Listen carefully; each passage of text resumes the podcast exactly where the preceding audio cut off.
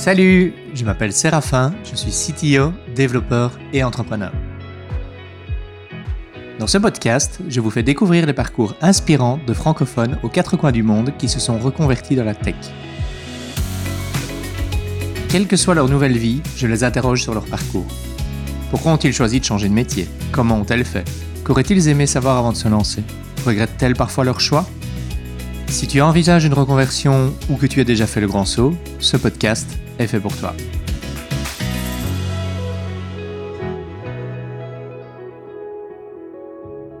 Bonjour et bienvenue dans le podcast Changement de programme. Aujourd'hui, je reçois Julia Guabo. Bonjour Julia. Bonjour Séraphin.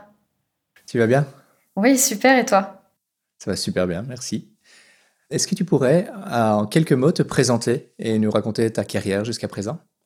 Alors, je suis une ex-podologue reconvertie dans la tech. Je suis web designer et développeuse web.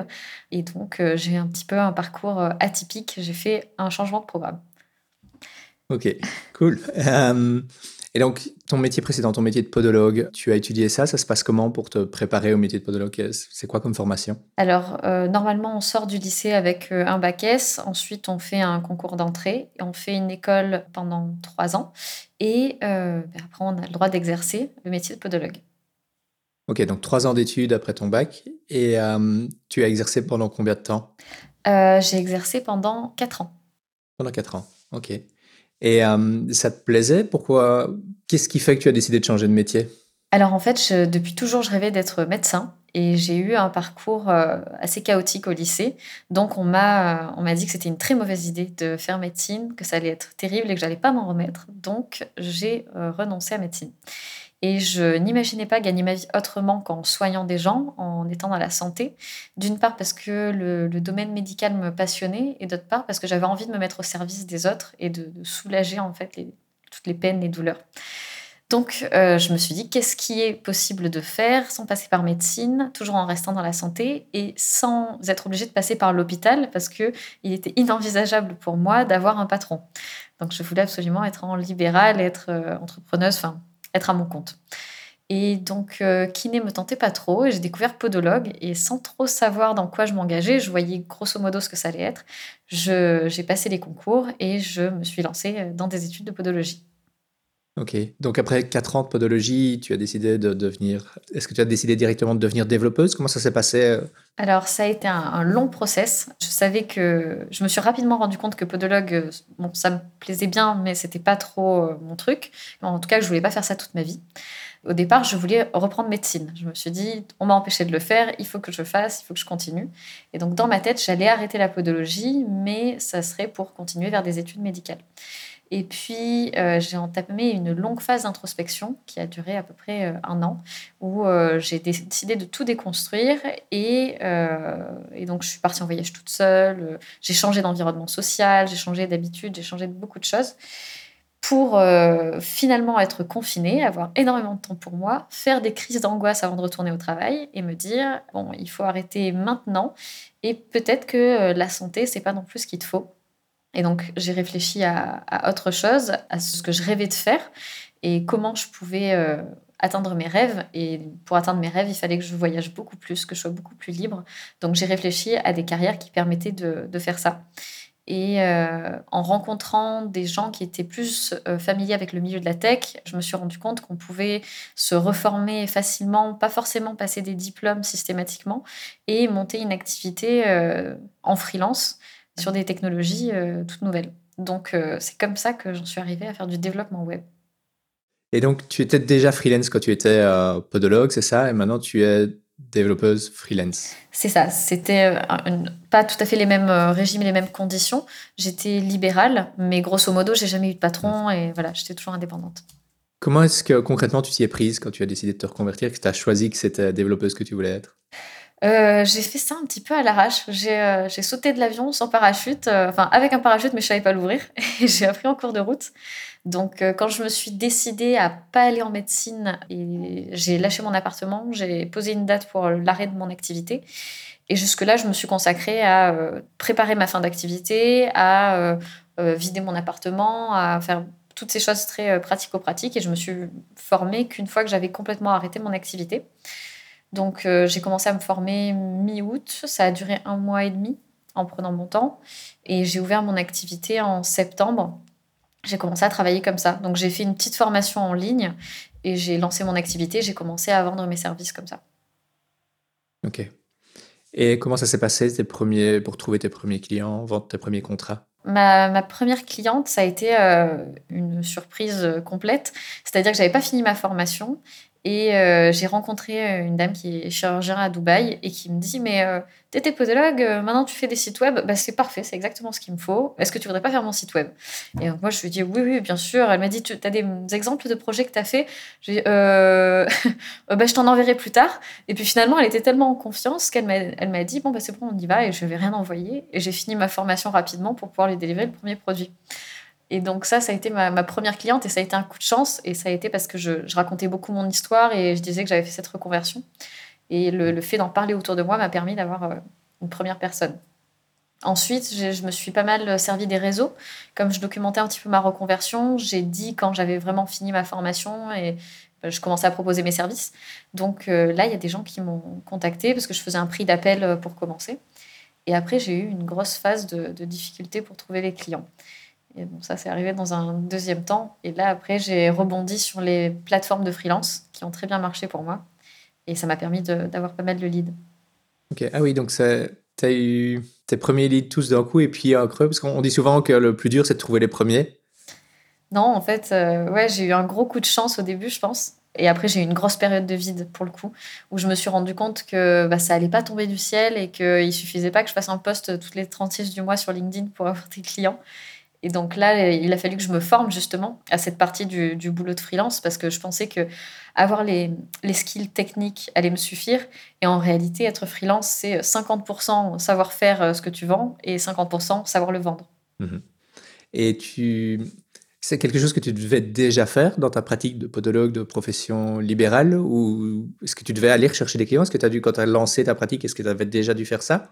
Ou ça se passe autrement dans ce métier? Alors, ça se passe autrement déjà parce que c'est très régulé. Euh, le domaine de la santé, notamment en France, est très régulé par le code de déontologie. C'est strict, tu peux pas communiquer ce que tu veux euh, sur les, sur les réseaux sociaux, sur Internet, même sur la façade de ton cabinet. Tout est très euh, réglementé.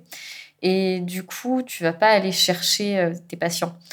Donc moi, j'avais jamais appris à faire ça. Et du coup, j'avais jamais été confrontée à cet aspect-là. Mais maintenant, rétrospectivement, si j'avais eu ces skills de vente au départ, certainement que ça m'aurait aidé à me faire connaître d'autres médecins et d'avoir des prescripteurs et de faire ma renommée différemment. Sans aller chercher des clients, j'allais chercher des gens qui allaient m'en ramener. Donc, euh, c'est quelque chose qui est utile dans, toutes les professions, je pense. Ok. Bah, en parlant justement, tu me dis des choses utiles dans plusieurs professions. Est-ce qu'il y a des choses dans ta profession précédente qui te sont utiles là maintenant? Oui, je pense que ça m'a appris euh, beaucoup de choses en termes de communication, en termes d'adaptation, en termes d'aisance à l'oral aussi.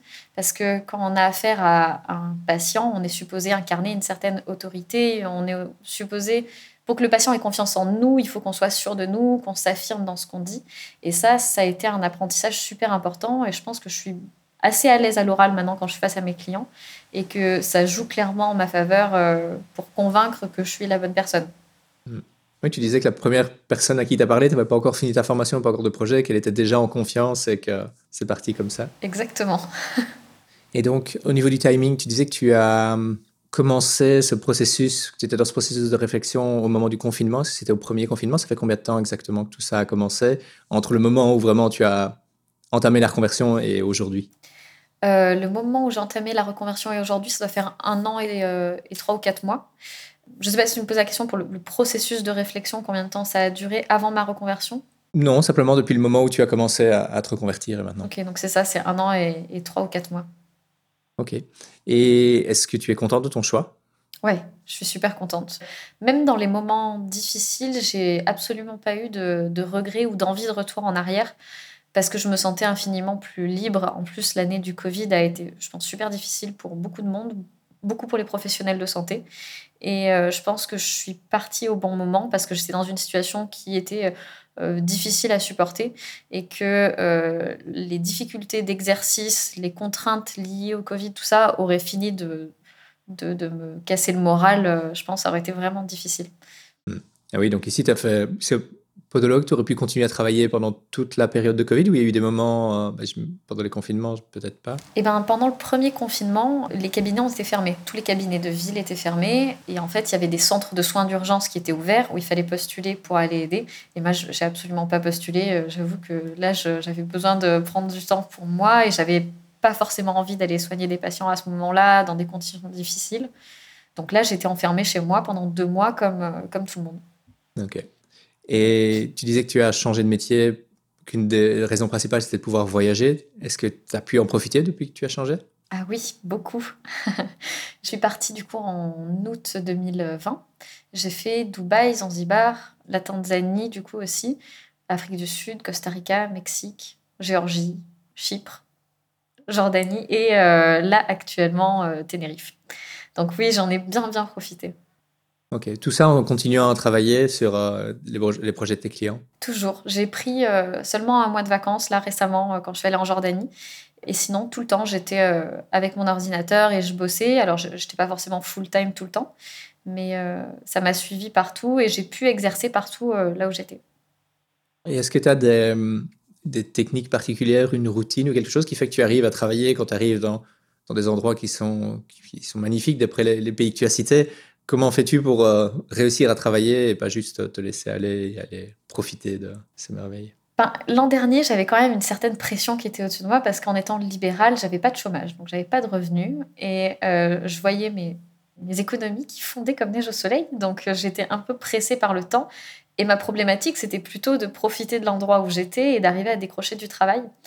Maintenant, c'est vrai que j'ai un peu la problématique inverse, c'est-à-dire que ça marche bien, je sais que ça marche bien, et j'ai tendance à prendre beaucoup de temps pour moi et un petit peu moins pour mon travail. Alors, euh, je pense que c'est bien de, de se mettre des routines, c'est-à-dire que là, je sais que l'après-midi, généralement, à part si j'ai vraiment un truc, un impératif à faire à l'extérieur, j'essaie de le consacrer à mon travail.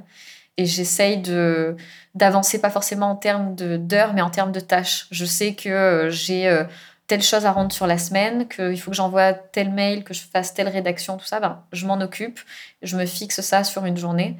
Et euh, une fois que c'est fait, je suis tranquille et je suis libre de bouger à droite à gauche. Et donc tous les projets sur lesquels tu travailles sont des projets qui sont en mode projet, vraiment, tu vends pas ton temps? À l'heure, à la journée, ou comme certains freelance dans, le dev alors, j'ai beaucoup fait ça euh, jusqu'à présent. En fait, quand tu passes par des plateformes de freelance, euh, tu fonctionnes principalement comme ça. Tu vas vendre ton temps et tu te retrouves avec des startups qui bossent euh, de 9h du matin à 18h le soir.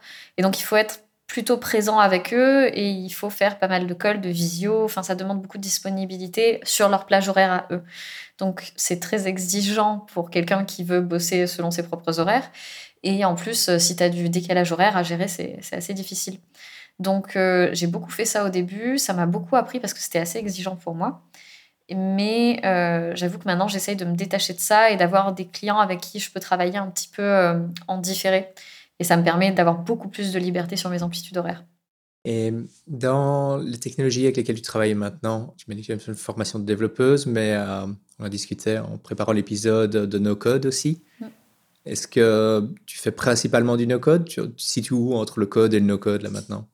Alors, je dirais que euh, là maintenant, je fais du low-code, pas du no-code. Le no-code, c'est un peu la promesse euh, euh, séduisante de tous ces outils qu'on utilise et qui permettent pour quelqu'un de complètement novice de créer un projet sans savoir générer une ligne de code. La réalité, c'est que si on essaye d'aller un petit peu plus loin dans les fonctionnalités, dans le design, on est obligé d'intégrer du code à l'intérieur. Et d'ailleurs, je sais que ça fait grincer des dents beaucoup de gens. Je dis développeuse pour simplifier la compréhension pour les gens autour de moi en général, mais c'est plutôt ce qu'on appelle euh, un maker. Je suis une makeuse euh, no code. Parce qu'en réalité, euh, je, je code pas. Je me forme, je comprends la logique, je suis capable de rajouter un petit peu de code. Mais par contre, créer un projet de A à Z sans avoir des outils, j'en suis pas capable. Donc voilà où j'en suis. J'intègre des lignes de code et je me forme mais c'est pas du no-code et c'est pas du développement comme on l'entend. C'est entre les deux. Ok. Si on en revient à ta reconversion, si tu devais recommencer le processus, tu, on est de nouveau il y, a, il y a un an, un an et demi, et tu dois recommencer à te reconvertir, est-ce que tu ferais ça autrement? Est-ce qu'il y a une chose que tu ferais autrement? Euh, Apprendre à me vendre. C'est, je pense que je l'ai fait, je me suis vraiment plongée là-dedans parce que j'étais dans l'urgence. Donc peut-être qu'il faudrait que je le refasse pareil pour que ce soit aussi efficace. Mais en réalité, euh, j'ai vraiment mis trop de temps à comprendre qu'il fallait que j'arrive à, améliorer ma communication, à améliorer ma façon de négocier, à améliorer ma visibilité. Et ça, j'aurais dû le commencer euh, ben, dès que j'ai fini ma formation euh, sur Figma et Webflow, en fait. J'aurais pas dû attendre et j'aurais perdu beaucoup moins de temps et donc beaucoup moins d'argent aussi si j'avais commencé plus tôt. Et finalement, même si là, mon activité, elle tourne bien depuis quelques mois, ben, j'essaye de ramasser les pots cassés de, des, six mois, enfin un peu moins, des, des cinq, quatre, cinq mois où j'ai gagné très très peu. Mmh. Et tu disais que tu as documenté ton parcours de reconversion. Tu l'as fait dans quel objectif? Parce que souvent, des personnes le font dans, un objectif justement de commencer à, se marketer et se créer une, une, identité sur les réseaux pour pouvoir vendre après. Toi, tu dis que tu aurais aimé savoir ça avant. Donc, du coup, pourquoi as-tu documenté ta reconversion? Alors, il y avait plusieurs raisons. Il y avait une raison euh, un peu égoïste. Euh, enfin, égoïste. J'avais envie de prendre du recul sur ce que je faisais. Donc, en fait, ce que je faisais, c'est que j'écrivais et je documentais. Et, en fait, ça te donne... Euh, ça te permet de poser sur le papier et de faire un miroir, quoi. Et donc, tu, tu regardes, tu vois ce que tu fais et tu te dis, OK, bon, là, j'ai vraiment, là, je suis plus du tout sur la bonne voie. Là, je me rends compte que le nombre d'heures que je travaille, ça va pas. Enfin, ça te permet de prendre du recul. Ensuite, je pense que j'ai rencontré énormément de gens dans les professions de santé qui ont vécu une vraie désillusion en se lançant et qui, euh, qui rêvent de repartir et de faire autre chose, mais qui se sentent complètement enfermés dans leurs apprentissages. Quand tu fais une école d'infirmière, de podo, de kiné, n'importe quoi, tu sais faire que ça et euh, les nouvelles technologies, ça fait peur et tu as l'impression que tu es obligé de devoir faire plein de diplômes pour te euh, reconvertir. Et donc j'avais vocation à partager mon histoire pour montrer que c'était possible et que c'était pas si difficile que ça. Et enfin, on m'avait dit aussi, euh, crée ton audience, raconte ton histoire. Peut-être que ça te permettra de vendre plus tard. Peut-être que ça te permettra de créer une, une, communauté et de pivoter sur autre chose aussi plus tard. En tout cas, c'est un asset à créer qui sera utile à un moment donné.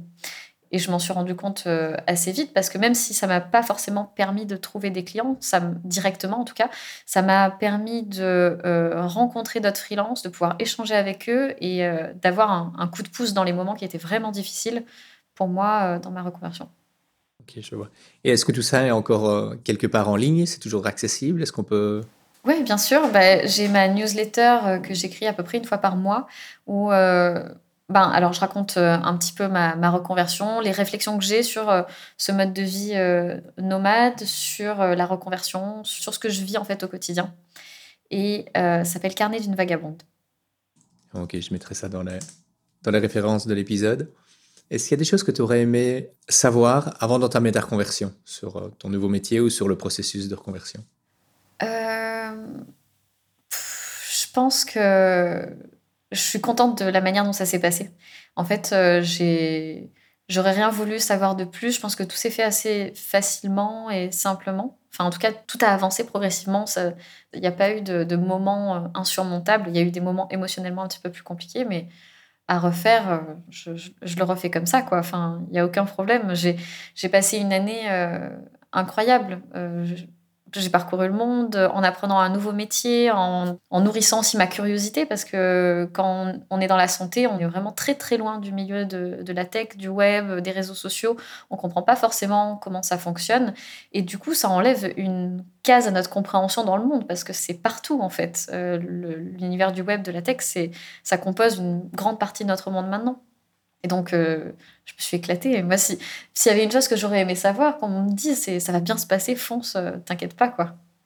C'est vrai que c'est une réflexion que je me suis déjà faite aussi, de se dire quand on commence à apprendre euh, à coder ou s'intéresser plus à la tech de manière générale, on comprend vraiment le monde qui nous entoure est quand même constitué d'un nombre incroyable de technologies. Donc, quand on commence à comprendre comment ça se fait, il y a plein de choses dans la vie, on se dit, ah ben oui, n'importe quoi, tu es sur un formulaire, sur un site web qui marche pas, tu peux comprendre pourquoi il marche pas et pas juste il y a plein d'autres choses comme ça, des appareils électroniques, pourquoi ça marche pas? Bah oui, peut-être pour ça.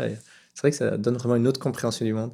Bah, ça te donne, comme quand tu apprends des trucs, moi, ça, c'est un truc tu vois, que j'ai toujours aimé dans euh, la biologie, la science, ça m'a toujours passionné. C'est on te donne des cases supplémentaires et ça te donne en fait des modèles mentaux pour mieux comprendre le monde. Donc, euh, si tu as une, logique mathématique derrière, si tu as des, lois physiques derrière qui l'expliquent, et eh ben, ça va te permettre de mieux comprendre. Et des fois, tu, effectivement, tu vas te retrouver dans une situation où tu vas dire Ah bah oui, là, je comprends pourquoi ça se passe comme ça. Et c'est beaucoup plus clair. Et ça, euh, ça c'est génial, quoi. Est-ce que dans ta communication, tu disais justement que tu faisais ça aussi pour partager avec les personnes dans le monde médical qui se sentaient pas à leur place? Mhm. Est-ce que tu as eu l'occasion de discuter avec d'autres personnes qui ont suivi le même parcours que toi, qui viennent du milieu médical et qui se sont reconvertis, qui sont en train de se reconvertir ou qui y pensent? Eh ben, j'en ai eu au bout d'un an. Je crois que c'était en août. J'ai reçu, je crois, à deux jours d'intervalle, deux messages de personnes avec qui j'avais discuté, une kiné et un podologue. Et les deux m'ont dit bon ben ça y est, on arrive en septembre et on se lance euh, dans notre nouveau projet. Et la conversation qu'on a eue euh, il y a un an euh, bah, elle a été tellement impactante que, voilà, ça, ça, a changé le, chemin qu'on avait emprunté. Et ça, c'était incroyable parce que je me suis dit, même si j'ai pas une audience énorme, j'ai peut-être changé la vie de quelqu'un. Enfin, c'était, c'est, peut-être un peu prétentieux de dire ça, mais d'un côté, c'est ce qu'ils m'ont dit, en tout cas, que je les avais aidés dans leur démarche. Et j'ai trouvé ça, je sais pas, je trouvais ça génial. Maintenant, justement, que tu es dans la tech, que tu développes, que tu sais développer des choses, est-ce que tu serais attiré par des projets qui mêlent ton nouveau et ton ancien métier, donc des projets tech dans le domaine médical, développer des applications ou des choses pour d'anciens collègues ou d'autres personnes? Ah bah carrément, c'est ce que je suis en train d'essayer de faire euh, en ce moment. Je sais pas si, tu connais un petit peu la notion de specific skill. Non. Alors, euh, ça vient de Naval Ravikant, euh, que j'aime beaucoup. Et donc, il explique que être le meilleur dans un domaine, c'est très compliqué. Par contre, si tu es bon dans deux domaines et que tu arrives à recroiser ces deux domaines, tu deviens le seul à pouvoir faire ça en fait et tu te crées un spécifique skill et du coup tu n'es pas facilement remplaçable et tu crées euh, quelque chose qui peut pas être facilement euh, enseignable. Et donc tu as une compétence qui est complètement unique. L'idée c'est euh, moi j'ai eu de l'expérience quand j'étais podologue. On a été démarché par une agence qui faisait des sites web donc, mon collègue signe le contrat. Je crois qu'ils sont même pour plus de 5000 euros de, création de site, plus la maintenance, je ne sais pas combien par mois pendant tant d'années, pour à la fin des 5 ans d'engagement, être pas propriétaire du site. Et s'il paye plus, on lui supprime le site et on lui reprend le nom de domaine et peut-être qu'on lui revend super cher. Et en fait, donc il signe ça en se disant bon ben c'est un investissement pour mon cabinet. Et on voit le, le site au bout d'une semaine un vieux terme WordPress pourri, super moche, qui correspondait pas du tout à ce qu'on voulait. Enfin, c'était un truc horrible avec des photos de des banques d'images. Euh, la première, tu sais, ils ont même pas pris le temps de chercher quoi que ce soit. Hmm. Et donc, euh, quand je me suis retrouvée de l'autre côté du miroir, en fait, je me suis dit, mais en fait, euh, on peut, je peux très bien gagner ma vie en faisant des produits de qualité et en ayant une vraie plus-value parce que je comprends leurs problématiques, je suis capable de les aider à rédiger, je sais ce qu'ils veulent, je sais ce qu'ils attendent. Et donc, j'essaye de faire une offre avec les professionnels de santé parce que euh, ça m'éclate et que je les comprends beaucoup mieux. Donc, j'essaye d'explorer, d'exploiter ce spécifique skill, en tout cas, que j'ai construit. C'est vrai que même niveau mise en confiance, ça doit être beaucoup plus facile pour toi de pouvoir leur démontrer que tu vas les comprendre et que tu sais exactement comment les aider je pense que du coup, je sais aussi le niveau de compréhension du web qu'on a quand on est podo, euh, ou autre d'ailleurs, autre professionnel de santé, c'est-à-dire euh, pour la plupart proche du néant. On ne sait pas du tout euh, ce que c'est la SEO, on ne sait pas du tout ce que c'est le responsive. Et du coup, ça me permet d'avoir un, vocabulaire adapté, d'être assez pédagogue dans mon approche. J'ai envie que en fait, j'ai envie qu'ils comprennent ce qu'on est en train de faire, qu'ils voient leur intérêt et qu'ils puissent utiliser leur site web comme un véritable outil pour leur activité. Que ce soit pas juste un produit que je suis en train de leur refiler et de leur vendre, mais qui ait une vraie plus-value et que ça leur apporte quelque chose à eux sur le long terme. C'est vrai que ça, c'est un, avantage euh, de pouvoir euh, les mettre en confiance là-dessus. Clairement, je vois ça. Si on en revient à la reconversion, si quelqu'un nous écoute et s'apprête à se reconvertir, qu'est-ce que tu donnerais comme conseil de choses à faire absolument? Je pense qu'on en a un petit peu parlé, c'est euh, euh, déjà apprendre à se vendre. C'est essentiel, mmh. quel que soit le, domaine de compétences, quel que soit le, ce qu'on veut explorer, il faut apprendre à se vendre. Au début, on n'a pas beaucoup d'argent, mais on a beaucoup de temps. Donc, euh, apprendre à faire les choses et pas essayer de déléguer. Mais en fait, c'est bien de déléguer quand on sait faire les choses. Comme ça, on ne se fait pas arnaquer. Et donc, apprendre plein de nouveaux skills, plein de nouvelles compétences et puis euh, se lancer avant d'être prêt. J'aime bien cette idée parce qu'on ne sera jamais vraiment prêt. Et du coup, c'est toujours une excuse pour euh, attendre un petit peu plus et, pas se lancer. Oui, mais là, je suis pas prêt, là, j'ai pas l'argent, là, j'ai pas encore les clients, là, mon site est pas prêt. Ouais, mais en fait, tout ne sera jamais parfait, tout ne sera jamais prêt. Et de toute façon, la première version des choses que tu feras et que tu auras sera pas la bonne et il y aura forcément des défauts et il faudra forcément itérer. Donc, euh, se lancer. Quoi. Si on a envie de le faire, eh ben, on y va, on fonce. Le premier pas, c'est le plus difficile et les choses découlent naturellement euh, après. C'est vrai que on est dans un parcours qui est un peu différent d'un parcours où tu fais des études et puis une fois que tu as terminé, tu as ton diplôme et c'est bon. Théoriquement, tu as ce moment qui sanctionne mm. la fin de ton apprentissage et le moment où tu es censé être euh, prêt à travailler. Que là, si tu apprends par toi-même, bah, tu as une infinité de choses à apprendre. Donc il faut bien un moment, effectivement, se lancer sans attendre d'avoir tout fait parce qu'on ne peut pas tout avoir fini. On n'aura jamais tout fini. C'est vrai que c'est ça, c'est l'idée. Euh, en fait, on se réfère souvent à des autorités supérieures pour nous dire si on est capable ou pas. Et arriver à se dire à soi-même, euh, ben là je suis prêt, là je suis capable de faire quelque chose, c'est assez difficile. Je pense que c'est certainement pour ça que les gens euh, ont du mal à se lancer, alors que en réalité, il faut commencer un jour, quoi. C'est comme ça qu'on apprend. Et d'ailleurs, je pense que la meilleure façon d'apprendre, c'est pas de faire des cours théoriques, c'est pas de, lire des livres, c'est de, de, pratiquer, c'est d'exercer, c'est d'entreprendre. Et c'est quand tu es dans ces situations-là que tu te dépasses et que tu apprends le plus quand tu es face à un vrai problème que tu dois surmonter, qui n'était pas prévu dans le manuel et euh, sur lequel tu dois chercher parfois pendant longtemps avant de trouver une solution. Ouais, puis dès que tu as une démarche active, tu apprends beaucoup mieux. Si tu te mets devant euh, un bouquin et que tu lis des trucs euh, à l'appel, bah, tu vas retenir peut-être allez, 20% si tu es bon, quoi, au final sur du long terme. Et par contre, si tu es face à un problème et que tu euh, vas chercher ta solution et que tu l'appliques et que tu galères un peu et que tu recommences et tout ça, une fois que c'est fait, c'est fait. Quoi. Tu sauras le faire à nouveau à l'avenir. Personnellement, moi, je ne sais pas comment ça s'est passé pour toi, mais euh, c'est exactement ce que j'ai fait avec les sites web. Au début, je, prenais des missions qui étaient euh, juste à la limite de ce que je savais faire. Et ça me permettait de repousser un petit peu les limites de mes connaissances. Donc, quand le client me disait Tu sais faire ça je disais oui, oui, oui, euh, pas de souci. Et puis en fait, euh, quand je, passais des, heures et des heures à chercher les solutions, j'ai fait beaucoup d'heures qui n'étaient pas payées, mais c'était pas grave parce que j'étais en train d'apprendre. Et ça, ça m'a appris énormément. Quoi. Je pense que ça m'a appris beaucoup plus que si j'avais regardé une vidéo euh, deux mois plus tôt sur comment créer tel truc. Ça n'aurait pas eu de sens et d'application directe pour moi. Oui, je comprends ça. Encore maintenant, après plusieurs années, quand on pose la question, tiens, est-ce que tu peux faire ça ce qui se passe dans ma tête, c'est pas est-ce que je peux faire ça, parce que souvent la réponse c'est non, parce qu'on est tout le temps dans des nouvelles choses qu'on apprend, on veut toujours aller plus loin, on est toujours un peu dans la recherche. Et euh, donc c'est est-ce que je pense que c'est possible de faire ça dans un délai plus ou moins raisonnable par rapport au temps qu'on me donne Et si la réponse est oui, bah après je me débrouille, je cherche, c'est comme ça que. C'est fantastique d'apprendre. On est en permanence dans dans une démarche d'apprentissage et de résoudre de nouvelles choses. Je pense pas que c'est forcément le cas pour tous les métiers de dev. Ça peut arriver d'avoir. Je pense qu'on peut après un certain temps, se poser juste sur ce qu'on sait, ne faire que ce qu'on sait. Mais euh, c'est pas la partie qui, m'éclate le plus. Bah, je sais même pas si tu peux vraiment. Enfin, tu te fais dépasser à un moment donné, je pense. Et d'ailleurs, c'est dans tous les métiers. Enfin, je sais que dans la, dans la santé, c'est exactement la même chose. Si tu mets pas tes connaissances à jour, sachant la vitesse à laquelle va la connaissance aujourd'hui, mais tu te retrouves mmh. euh, très rapidement euh, distancé, dépassé, et puis après complètement obsolète en fait. Donc, je pense que c'est même important de garder cette démarche pour ta profession, mais même intellectuellement aussi, parce que garder un, mindset d'apprentissage, un processus d'apprentissage, ça te permet, euh, toi, d'évoluer dans ta tête, d'évoluer dans, plein de choses. Oui, c'est vrai. Et puis maintenant, avec le. Allez, on, va de plus en plus vers des reconversions, on voit de plus en plus de personnes qui se reconvertissent. Rien ne dit que toi comme moi, c'est notre dernière reconversion, qu'on ne va pas changer de métier encore dans 5, dans 10 ans. Donc c'est vrai que garder ce processus d'apprentissage et l'habitude de savoir comment apprendre, où apprendre, où trouver de l'information, bah, ça facilitera les choses si on, on, décide de se reconvertir à nouveau dans quelques temps. Oui. Bah, certainement qu'un des, des skills les plus importants euh, à avoir aujourd'hui, c'est euh, savoir euh, apprendre. Quoi. Je ne sais pas si tu connais le livre de Yuval Noah Harari, 21 leçons pour le 21e siècle je suis en train de le lire et dans les premiers chapitres, il, parle de cette problématique qu'on a de euh, la disparition d'un grand nombre de métiers qui vont être probablement remplacés et automatisés. Et en fait, on va être de plus en plus amené à, changer de job dans notre vie. Ça, ça, va être une obligation.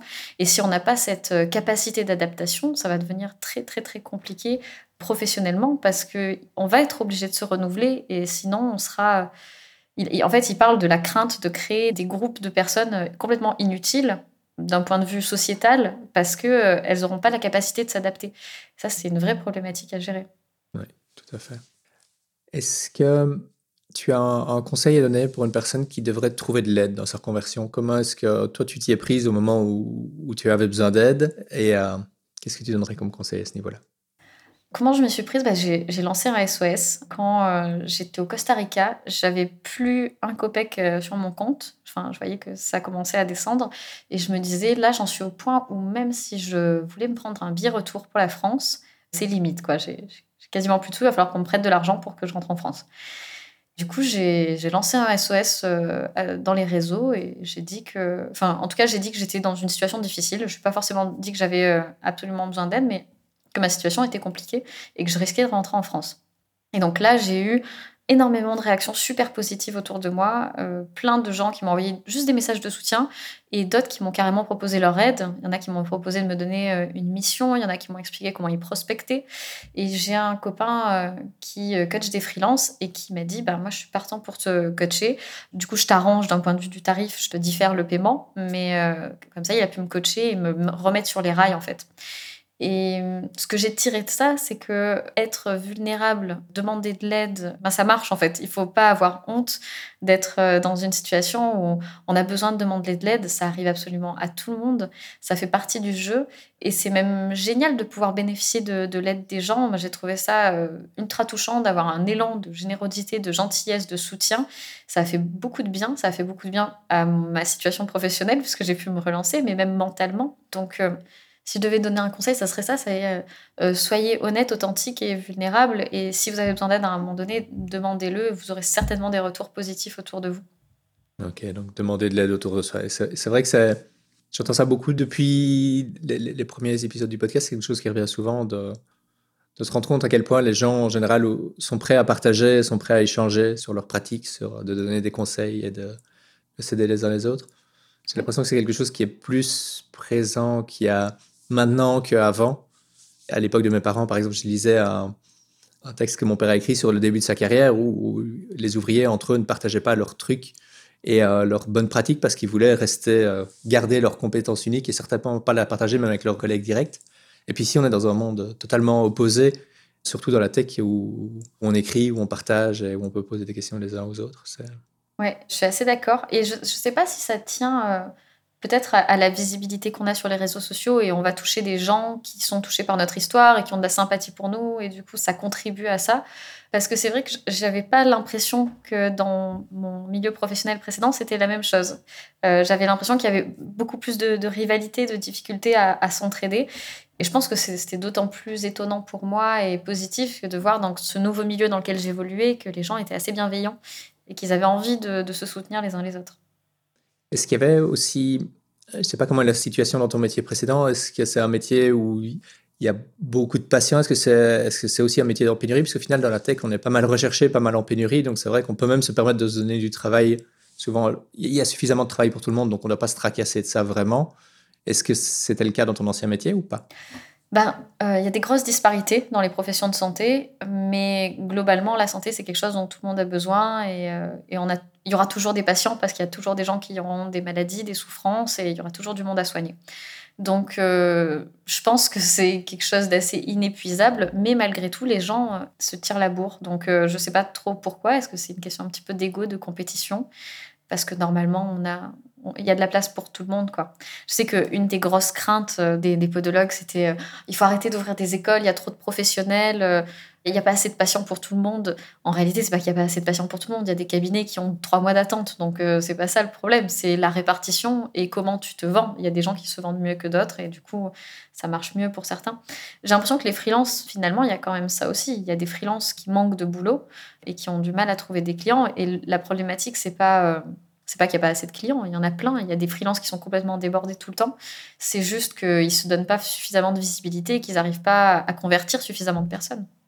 Et c'est vrai qu'être freelance dans la tech, c'est pas juste être très bon en tech. Tu assises dessus suffisamment depuis le début. Il faut savoir se vendre vraiment, se mettre en avant et trouver, trouver les bons contacts. C'est une partie du boulot à laquelle on pense pas toujours. Je pense au début, quand on, quand on se lance dans la tech, j'en entends beaucoup. Je suis très bon développeur. Bah, je vais me mettre comme freelance, comme ça je pourrais gagner plus, choisir mes clients et travailler avec les horaires que je veux. Mais ouais, il suffit pas d'être. Aussi, tu peux continuer à avoir quelques contacts et ça peut marcher comme ça, mais il y a un moment où ça va s'épuiser et qu'il faut aller trouver des nouveaux contrats. Donc, euh. En fait, si tu travailles comme ça, tu te rends, euh, tu te rends fragile. Enfin, tu rends ton activité fragile. Si tu travailles euh, que avec un cercle proche de, où il y a peu de monde, ben, s'il y en a un qui te lâche et si c'est ton gros client, du jour au lendemain, il n'y a, a, plus rien. quoi. Donc, avoir une, différents clients changer et avoir, euh, ne serait-ce que d'avoir du lead régulièrement, même si on les convertit pas, même si on les renvoie sur d'autres freelances, tout ça, savoir que tu captes l'attention des gens et qu'il y a des gens qui veulent bosser avec toi, c'est genre, si un jour il y a un client qui te dit, euh, bon, euh, ok, là ça fait longtemps qu'on travaille ensemble, j'aimerais bien que tu diminues un petit peu tes prix parce qu'on travaille sur du long terme et que toi t'as pas envie parce que c'est tes tarifs, bah, as une force de négociation derrière. S'il y a personne, que tu jamais un seul prospect qui arrive, et ben dans ce cas-là, ça sera beaucoup plus difficile pour toi de dire non parce que si le type il se barre, euh, ben, toi, tu vas avoir du mal à, retrouver derrière. C'est se rendre antifragile que de euh, générer du lead régulièrement. Tu parlais de tarifs, c'est aussi une question qui est intéressante quand on se lance, d'autant plus quand tu te lances directement en tant que freelance sans, avoir travaillé comme employé euh, dans la tech avant. Comment as-tu fait pour régler tes tarifs au début? Je pense que tu as dit que tu avais fait une offre de lancement, et puis quel était ton processus de réflexion pour ça? Alors, l'offre de lancement, c'était vraiment un tout petit truc. Je demandais une contribution. En fait, j'avais besoin de créer mon portfolio. Et je me suis dit, euh, je travaille avec des gens à distance qui, euh, qui, vont peut-être, s'ils payent pas, ils vont peut-être euh, pas être investis dans le projet. Et moi, ça va me porter préjudice. Donc, j'avais demandé 500 euros pour faire un, un, site vitrine de 5 pages. Mais du coup, ça reflétait pas les tarifs que j'ai après appliqués sur les plateformes de freelance. En fait, je me suis mise, euh, je suis allée regarder un petit peu les tarifs des autres freelances avec euh, la même expérience et j'ai décomposé aussi mon tarif mes journées. C'est-à-dire que je me suis dit, OK, moi je vais avoir 22% euh, d'URSAF, je vais avoir le prix de mon matériel qui va être découpé, par exemple, le prix de mon ordinateur sur deux ans, je vais avoir une journée dans un coworking, je vais avoir... donc j'ai calculé un petit peu ces charges, combien je voulais être, payée à l'heure et je, me suis fixé un tarif qui était bah, dans la range des freelances de mon expérience et qui comprenait et qui me permettait de me rémunérer correctement. Donc, euh, j'ai dû commencer à 320 au TGM, euh, peut-être un petit peu moins. Et ensuite, je suis montée à 350 et ensuite à 390. Et là, j'ai carrément explosé mon TGM parce que bah, du coup, j'avais trop de sollicitations et que je me suis dit, euh, bah, puisque j'ai trop de sollicitations, je vais augmenter mon, mon TJM. Donc voilà ce que j'ai fait. Puis aussi, mes compétences ont clairement augmenté entre septembre dernier et aujourd'hui. Donc ça m'a permis de faire évoluer. Mhm. D'où l'intérêt d'aller toujours chercher des projets qui sont un peu plus compliqués que ce qu'on sait faire puisque du coup, ça permet d'aller chercher les projets suivants qui sont plus complexes et d'augmenter son tarif. Et puis, c'est ultra, c'est beaucoup plus stimulant. Si tu fais toujours ce que tu sais faire, c'est pas très amusant, quoi. C'est vrai qu'il y a des fois où, où j'étais, je pense, au bord des larmes quand je faisais des projets qui étaient vraiment compliqués, que j'ai passé des heures dessus. Mais finalement, maintenant, j'en suis super contente parce que ça m'a donné des compétences bien, bien meilleures. Est-ce qu'il y a des ressources que tu aurais à conseiller, des livres? Tu as déjà cité, j'ai noté les livres dont on a parlé depuis tout à l'heure. Est-ce que tu as d'autres livres, des podcasts, des sites internet euh, alors pour la reconversion, euh, il y a un, livre qui m'a énormément aidé, qui m'a donné un déclic, qui n'est pas forcément le mieux écrit du monde, mais en tout cas qui regorge d'idées intéressantes. C'est Tout le monde n'a pas eu la chance de rater ses études de Olivier Roland.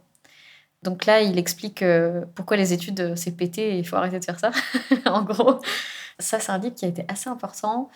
Il y a le livre de Naval, je pense, sur la création de richesses et toute la réflexion autour de. je pense que c'est intéressant pour les indépendants en fait de euh, comment se rémunérer, comment monétiser ce qu'on fait et comment monétiser son savoir. Donc c'est l'almanach de Naval Ravikant. Il parle aussi beaucoup de bonheur et d'équilibre. Donc euh, bah, ça m'a parlé parce que quand tu fais une reconversion, généralement, c'est que tu essayes d'avoir une activité plus alignée avec ce que tu fais. Donc c'est un, un, tout. Quoi. Tu cherches à avoir ton bien-être et, à monétiser correctement ce que tu fais. Voilà, je pense que ça, ça a été les deux livres importants euh, ma reconversion. Peut-être que j'aurai des idées qui viendront après, je te les enverrai et tu pourras les rajouter éventuellement en note. Je les ajouterai. Est-ce que tu écoutes des podcasts ou que tu as des sites internet, des blogs que tu euh, suis? J'aime beaucoup le, le, blog de Mark Manson. Euh, il s'intéresse beaucoup à, la psychologie, à la philosophie, à la sociologie et je le trouve euh, super intéressant. Il y a un blog, ça fait rire mon copain quand je dis que un podcast que ça fait rire quand j'écoute ça. C'est Femmes puissantes de Léa Salamé. Je trouve que c'est très inspirant en tant que femme d'écouter d'autres femmes qui ont vraiment réussi. Parce que des fois, on manque un peu de modèles féminins dans la réussite. Il y a beaucoup plus d'hommes euh, qui se lancent dans l'entrepreneuriat et qui réussissent. Euh, bah, tout simplement parce qu'il y a beaucoup de femmes qui se consacrent à autre chose. Donc voilà, s'il y a mmh. d'autres femmes qui ont besoin d'inspiration, j'ai beaucoup aimé ce podcast. Je le mettrai dans les références avec les autres. Super. Ben, merci beaucoup. Moi, j'arrive au bout des questions que j'avais à te poser. Donc, euh, je vais te laisser la parole si tu as un mot à dire, un mot de la fin, une parole encourageante pour euh, les personnes qui nous écoutent. Euh, bah, je pourrais dire aux personnes qui nous écoutent et qui rêvent de changer et qui n'osent pas se lancer que c'est important de le faire, que ça paraît un peu bateau, mais il y a un peu une, urgence à vivre tout le temps qu'on passe à faire quelque chose qu'on n'aime pas, entouré de gens qui ne correspondent pas.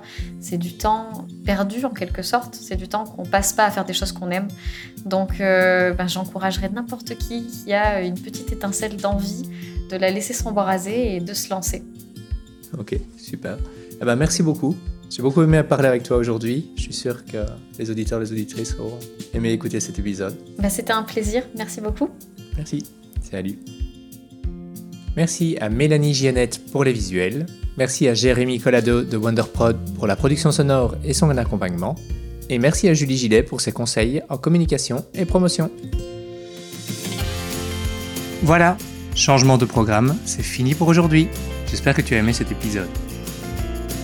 Si tu penses qu'il peut être utile à d'autres personnes, partage-le sur les réseaux sociaux et note-le sur ton application de podcast préférée. Ça m'aide énormément pour faire connaître le podcast.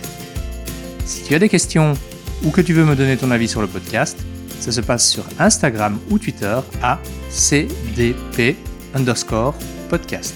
Les liens et références cités dans l'épisode sont dans la description. À bientôt!